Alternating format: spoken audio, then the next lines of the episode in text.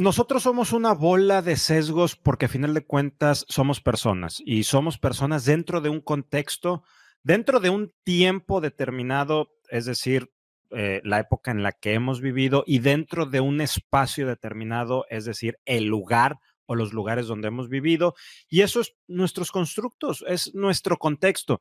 No es ni bueno ni malo, simplemente es, porque de repente tú escuchas que es que los constructos sociales, es que pues, pues, es lo que hay, ¿verdad? Tú, tú naciste en una familia con unas ideas y con unas creencias y yo nací con otras, eh, en otra familia, en otras ideas y quienes nos estén escuchando, ahora sí que con este tema de streaming, en cualquier lugar del mundo, lo van a tener totalmente diferentes. Entonces, yo esto lo, lo empiezo a abordar ya desde hace algunos años. De hecho, mi plática en TED eh, fue acerca del observador que soy y yo en esa plática planteaba cómo tú, Alberto, y yo vemos el mundo de maneras distintas y ambas son válidas. Y en la medida que yo pueda ver el mundo con tus ojos y con los ojos de los demás, voy a abrir mi pensamiento y voy a abrir mi forma de entender, de interactuar, pero sobre todo de legitimar a los otros. Y esta palabra es bien poderosa y bien importante. ¿Cómo legitimo yo a los otros? Porque de, repente tú me dices, Alberto, es que sabes qué, Rogelio, respecto a este tema, yo creo en esto y creo firmemente en esto. Y yo puedo decir, Alberto está mal, porque a mí me han enseñado desde chiquito que eso no es así, que eso está mal.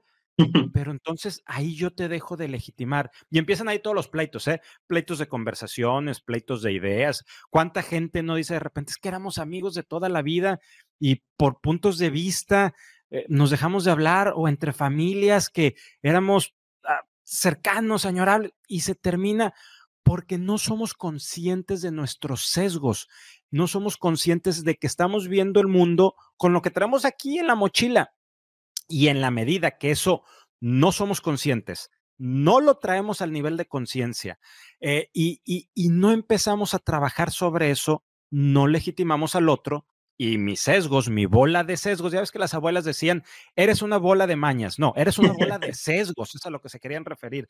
Y esa bola de sesgos hace que, se empiecen a dar otras cosas mucho más críticas, porque todo fuera como perder una amistad. Dices, pues, pues, bueno, no todas las amistades son para toda la vida. No, empiezan temas de, de discriminación. Entonces, la diversidad y la inclusión se ven sumamente limitadas cuando ganan mis sesgos, porque entonces, ¿por qué en esa posición laboral, política, lo que sea, hay una mujer y no un hombre, o viceversa. Hay una persona alta o no alguien de menor estatura. Hay alguien de, tez blanca o de tez morena, o angloparlante o afrodescendiente, pero no tiene nada que ver.